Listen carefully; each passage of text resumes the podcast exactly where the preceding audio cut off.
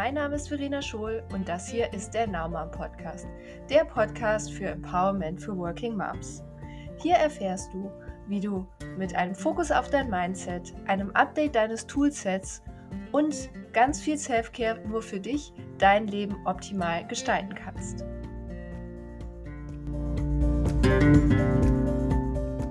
Wenn ich jetzt so allgemein äh, arbeite, wenn ich äh, Mails beantworte, Präsentationen erstelle oder Konzepte schreiben muss, also so Themen, die ich bei der Arbeit in der Regel erledigen muss, dann arbeite ich total gerne mit der Pomodoro-Methodik.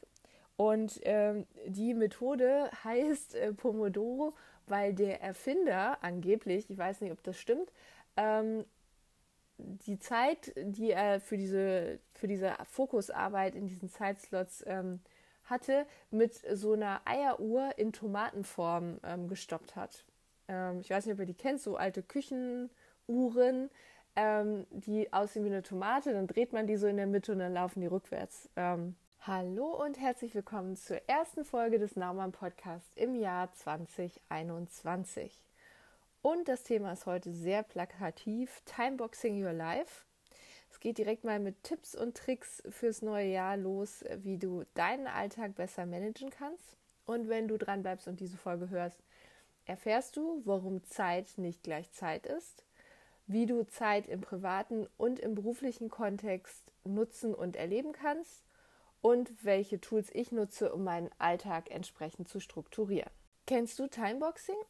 Falls nicht, hört es sich für dich wahrscheinlich eigenartig und nicht sehr angenehm an, wenn du dir vorstellst, Zeit jetzt auch noch in kleine Boxen zu verpacken.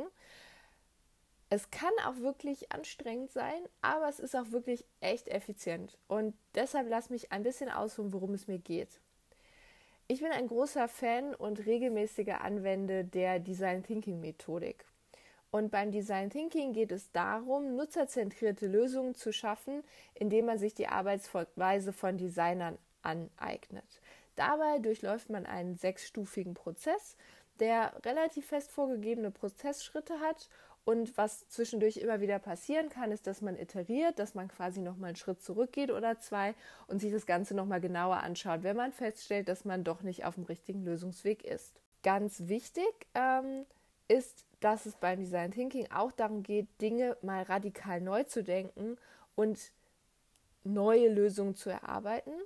Und diese neuen Lösungen sollen vor allem immer nutzerzentriert sein.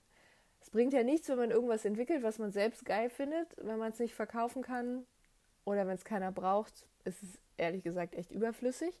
Deshalb immer sehr nutzerorientiert. Wenn man jetzt klassisch an neuen Ideen arbeitet und kreativ sein möchte, das kennen bestimmt alle. Dann macht man mal ein Brainstorming. Viele Leute sitzen in einem Raum, rufen irgendwas durcheinander. Einer ist die arme Sau, der vorne am Flipchart stehen muss und das alles aufschreibt. Ist meistens wenig effizient, weil keine echte Zusammenarbeit stattfindet. Und am Ende hat man in der Regel, ich bin ja im Hauptberuf Trainerin oder Leiterin einer Weiterbildungseinheit und äh, man hat dann in der Regel ganz viele vorgeschriebene Wände mit tollen Ideen, aber keiner arbeitet so richtig dran weiter.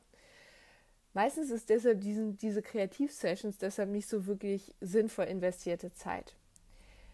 Außerdem, wenn man kreativ arbeitet, dann kann es total schnell passieren, dass man sich in die eigene Idee verliebt und an dieser immer weiter rumoptimiert, ohne sie jemals auf Umsetzbarkeit und Wünschbarkeit getestet zu haben.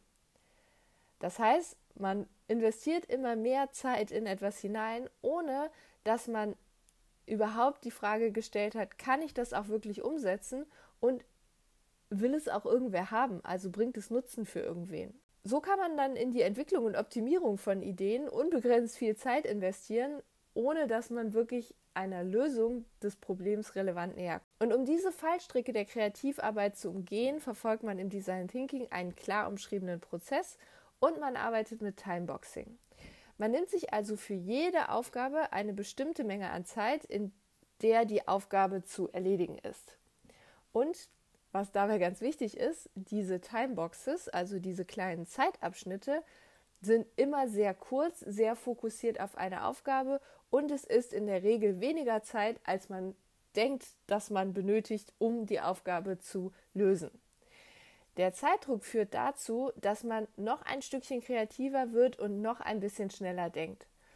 Außerdem führt der Zeitdruck auch dazu, dass man sich voll und ganz auf eine Aufgabe, nämlich die, die gerade dran ist, fokussiert und nicht noch 15 Dinge nebenbei versucht zu erledigen oder mit den Gedanken ständig abdriftet. Für Multitasking bleibt dann, wenn man so arbeitet, einfach keine Zeit. Und mittlerweile gibt es auch Untersuchungen, die besagen oder bestätigen, dass echtes Multitasking für unser Gehirn sowieso nicht möglich ist. Egal ob Männer oder Frauen, Multitasking geht einfach nicht. Und das, was man eigentlich tut, wenn man denkt, dass man mehrere Aufgaben gleichzeitig erledigt, ist, dass man in seinem, ähm, in seinem Kopf sehr, sehr schnell zwischen den Aufgaben hin und her wechselt. Dieses Wechseln zwischen den Aufgaben geht immer zu Lasten der Fokussierung. Und weil man sich immer neu fokussieren muss, braucht man am Ende insgesamt mehr Zeit für, zur Lösung der Aufgabe, als man äh, eigentlich gebraucht hätte, wenn man die Aufgaben schön abgegrenzt hintereinander erledigt hätte. Um also an der Aufgabe, die man gerade erledigen möchte, fokussiert dran zu bleiben, ist Timeboxing eine super Sache. Und es lässt sich auf viele verschiedene Bereiche des Lebens übertragen. Ein paar davon habe ich jetzt hier mal mitgebracht, die ich euch gerne kurz vorstellen würde. Zum einen der Klassiker, den ich eben auch schon hatte, äh, Kreativaufgaben, also neue Ideen oder neue Lösungen für eine Herausforderung oder ein Problem entwickeln. Und da finde ich die Methode Crazy Eight total super. Damit lassen sich total schnell folgende äh, neue Ideen generieren und das funktioniert folgendermaßen. Man nimmt sich ein Blatt Papier, idealerweise DIN A4 Größe, und faltet es dreimal in der Mitte. Also einmal hälftig falten, dann nochmal hälftig falten, dann nochmal. Äh, und dann klappt man es wieder auf, sodass man dann acht gleich große Felder auf dem Blatt quasi hat.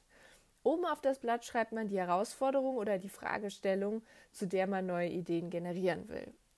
Und dann hast du pro Feld eine Minute Zeit, eine Idee zu der Fragestellung zu skizzieren. Also zu zeichnen am besten und vielleicht noch irgendwie ein, zwei erklärende Worte dran zu schreiben. Idealerweise solltest du das zeichnen. Und du stellst dir einfach einen Timer, jeweils immer auf eine Minute, sodass du dann loslegst. Nach einer Minute läuft der ab, dann gehst du zum nächsten Feld. Zweite Idee, zweites Feld, eine Minute Zeit, nochmal Timer stellen und so weiter. Diese extrem schnelle Taktung von einer Idee pro Minute sorgt dafür, dass du auch in andere Richtungen denken musst, also deine gewohnten Lösungspfade quasi verlassen musst und wirklich mal neue Wege beschreiten musst. Genauso gilt es für die Anzahl von acht Ideen. Also zu einem Thema acht unterschiedliche Ideen in unter zehn Minuten zu generieren, das ist schon echt heavy. Es funktioniert aber durchaus und du hast halt in einer super kurzen Zeit super fokussiert Ansätze erarbeitet. Das kann man auch total gut, wenn man es jetzt bei der Arbeit einsetzt, in Teams machen. Ähm, und dann sucht sich jeder seine Top-Idee aus den acht aus, stellt die den anderen vor und man diskutiert gemeinsam über diese acht oder diese, je nachdem wie viele Teammitglieder das Team dann hat, über diese Anzahl an Ideen, die dort generiert wurden. Diese Pomodoro-Methodik, ähm, die besagt, dass man kurze Arbeitsslots hat und dann noch kürzere Pausenzeiten und so immer zwischen Fokusarbeit und Pause wechselt und das in vorgegebenen Zeitabläufen. Ich persönlich mache das so, dass ich mir einen Timer auf 25 Minuten stelle, in der Zeit dann die Fokusarbeit stattfindet, dann habe ich fünf Minuten Pause, das Ganze vier Durchgänge und danach mache ich dann in der Regel eine längere Pause von 15 bis 30 Minuten. Und tatsächlich merke ich, dass schon allein dadurch, dass ich den Timer stelle und mir sage, so, okay, bis es klingelt, fokussiere ich mich jetzt nur auf diese Aufgabe, ich dadurch viel besser irgendwie so das Chaos rundherum ausblenden kann. Ich bin sonst auch jemand, der total gerne äh, von ähm, hereinkommenden Mails aufgeschreckt wird, nur mal eben gucken oder auch WhatsApp-Nachrichten oder irgendwas, irgendein Ping, das von irgendwo herkommt oder auch nur irgend so ein, die Pings habe ich meistens sogar ausgeschaltet, auch nur irgend so ein, so ein visuelles Aufflackern, was man so aus dem Augenwinkel wahrnimmt und äh, schon ist meine Fokussierung dahin. Wenn ich mir aber den Timer stelle und sage, so, die nächsten 25 Minuten lasse ich hier nichts dazwischen kommen und erst wenn der Timer abläuft, dann kann ich ja gucken, wo die Pings und das Flackern und die Lichter alle hergekommen sind. Ähm, hilft mir das einfach wahnsinnig dabei, fokussiert dran zu bleiben. Wenn es um Hausarbeit geht, und das ist das, was ich persönlich am wenigsten mag, also äh, Haushalt ist so gar nicht meins, ähm, dann ähm, nutze ich Timeboxing äh, für 10 Minuten Power aufräumen. Ähm, das mache ich gerne, wenn ich das Gefühl habe, dass mir hier zu Hause das alles über den Kopf wächst und dass es so chaotisch ist, dass ich ähm, doch mal was tun muss. Ich aber eigentlich gar keine Zeit habe, mich drum zu kümmern. Dann ähm, stelle ich mir einen Timer auf 10 Minuten, gehe in den Raum, der mich gerade am meisten stört und lege dort einfach los und wirklich zehn Minuten durchziehen, nicht die Frage stellen, was mache ich jetzt als nächstes, einfach alles, was einem in den Weg kommt, wegräumen, anpacken, was auch immer. Und wenn man das zehn Minuten durchzieht, dann ist nicht die ganze Bude aufgeräumt, ist doch nicht alles blitzblank sauber, aber man sieht einen echten Unterschied. Also schon zehn Minuten bringen was. Und ich persönlich habe gemerkt, dass für mich, fürs Gefühl, dieses, oh, ich habe was geschafft, es ist ein Stückchen besser geworden, es ist doch nicht so chaotisch und groß und unüberwindlich, wie ich dachte, dass mir das einfach hilft.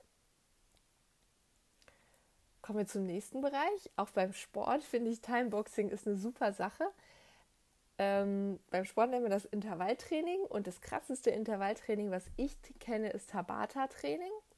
Und beim Tabata ist es so, dass man 20 Sekunden lang trainiert, dann macht man 10 Sekunden Pause und das Ganze achtmal hintereinander.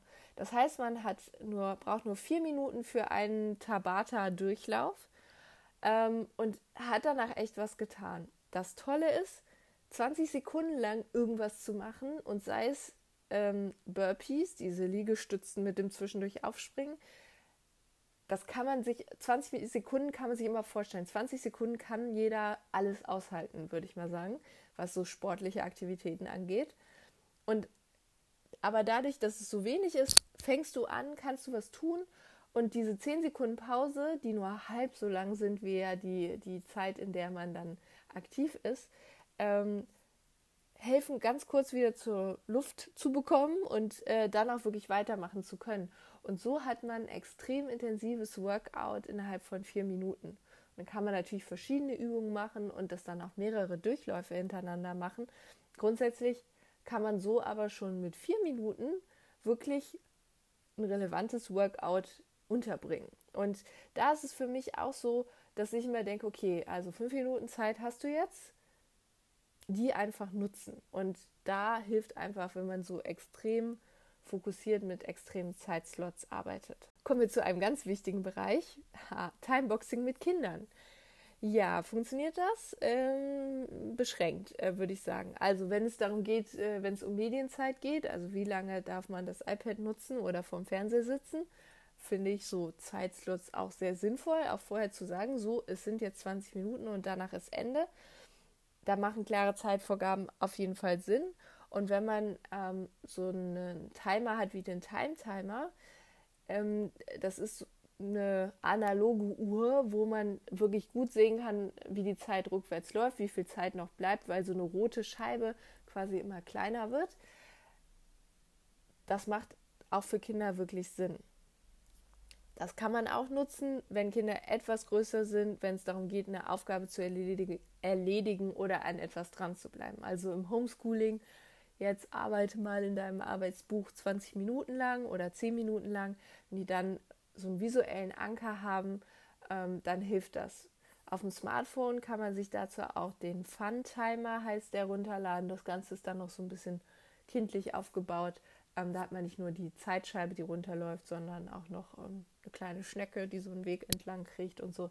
Das ist ganz süß gemacht. Die Visualisierung ist für Kinder total wichtig, weil Kinder ja häufig gar keine Vorstellung davon haben, wie lang sind denn jetzt zehn Minuten eigentlich. Und zehn Minuten Hausaufgaben machen kommt Ihnen vielleicht endlos vor, zehn Minuten Fernseh gucken in der Regel nicht. Ansonsten ist meine Erfahrung zum Thema Zeit und Kinder, dass man Timeboxing sich da echt sparen sollte.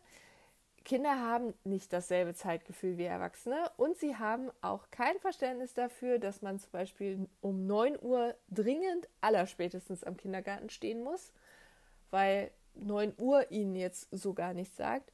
Und sie haben zum Beispiel auch kein Gefühl dafür, dass Mamas Videocall um 8 Uhr beginnt und Mama sich vorher anziehen muss, weil Videocall und was das dann bedeutet. Wie also damit umgehen? Jetzt habe ich leider nur eine totale Klugscheißer-Antwort parat. Man muss sich halt einfach genug Zeit nehmen. Ja, wenn das immer so einfach wäre. Eigentlich nicht so geil, ich weiß. Ähm, ich kann ja auch keine Lösung für das große Problem, wie man Kinder denn nun beschleunigt bekommt und die Kleinen so funktionieren lässt, wie man sich das gerade in seinem erwachsenen Zeitplan vorstellt, präsentieren. Andererseits muss das vielleicht auch gar nicht sein. Was ich mittlerweile mache, ist tatsächlich ganz bewusst zwei unterschiedliche äh, Modi oder ja, Modi ist, glaube ich, die Mehr, der Mehrzahl vom Modus einzunehmen oder unterschiedliche tja, Arbeits- und Erlebensweisen für meine unterschiedlichen Felder.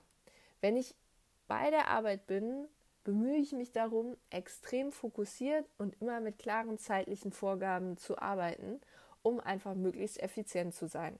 Dann habe ich auch am Ende des Tages oder am Anfang des Tages die Zeit, wenn ich mit meiner Tochter unterwegs bin, möglichst entschleunigt und ohne Stress mit ihr umzugehen. Das klappt natürlich auch nicht in jedem Einzelfall. Also ähm, manchmal ist halt um 8 Uhr irgendein Call und dann muss es halt 8 Uhr sein und alle müssen fertig sein. Aber ähm, öfter als nicht äh, gelingt es mir mittlerweile tatsächlich, da wirklich einen Unterschied zu machen. Und wenn der Weg zum Kindergarten halt länger dauert, weil wir an jedem Bordstein anhalten, um mal zu gucken, was denn ein Bordstein ist und ob da vielleicht ein Blatt liegt und wie das Blatt aussieht, dann ist das halt so. Dadurch, dass ich im Arbeitsleben sehr effizient bin, durch dieses sehr ja, stringente und immer wieder durchgezogene Timeboxing fällt es mir wirklich leichter, in der Zeit davor und danach die entsprechende Ruhe mitzubringen und mich auf diesen dreijährigen Entdeckergeist dann auch ganz einzulassen. Also, was kannst du von der heutigen Folge mitnehmen? Timeboxing lässt sich in ganz vielen verschiedenen Lebenslangen anwenden und die kurzen Fokuszeiten helfen auf jeden Fall, an einer Sache dran zu bleiben und diese optimal zu erledigen und sich nicht zu sehr ablenken zu lassen. Probier es einfach mal aus, weil meine Erfahrung ist tatsächlich, dass das extrem strukturierte Vorgehen bei der Arbeit mir dabei hilft, im Privaten alles etwas lockerer zu sehen und nicht ständig mit dem Gefühl von Zeitdruck zu leben, sondern da einfach es mal so sein zu lassen, wie es denn nun gerade ist. Ich hoffe, du hattest einen guten Start ins Jahr 2021. Ähm, bist gut reingekommen, trotz aller Einschränkungen, bist gesund und munter und deine Familie um dich herum auch. Ich freue mich, wenn du mich auch 2021 begleitest und hier im Naumann Podcast dabei bist. Und wenn du Erfahrungen mit Timeboxing gemacht hast oder jetzt machst, dann ähm, schreib mir doch dazu gerne an verena.verenaschol.de oder bei Instagram findest du mich auch naumann-schol. Und ja, ich freue mich, wenn du den Podcast abonnierst und ähm, wenn du ganz besonders gechillt gerade bist und noch zwei Minuten Zeit übrig hast, freue ich mich auch total über eine Bewertung, zum Beispiel bei Apple Podcast. In diesem Sinne, einen guten Start ins neue Jahr, bleib gesund, be happy, be now, sei eine Naumam. Bis nächste Woche, deine Verena.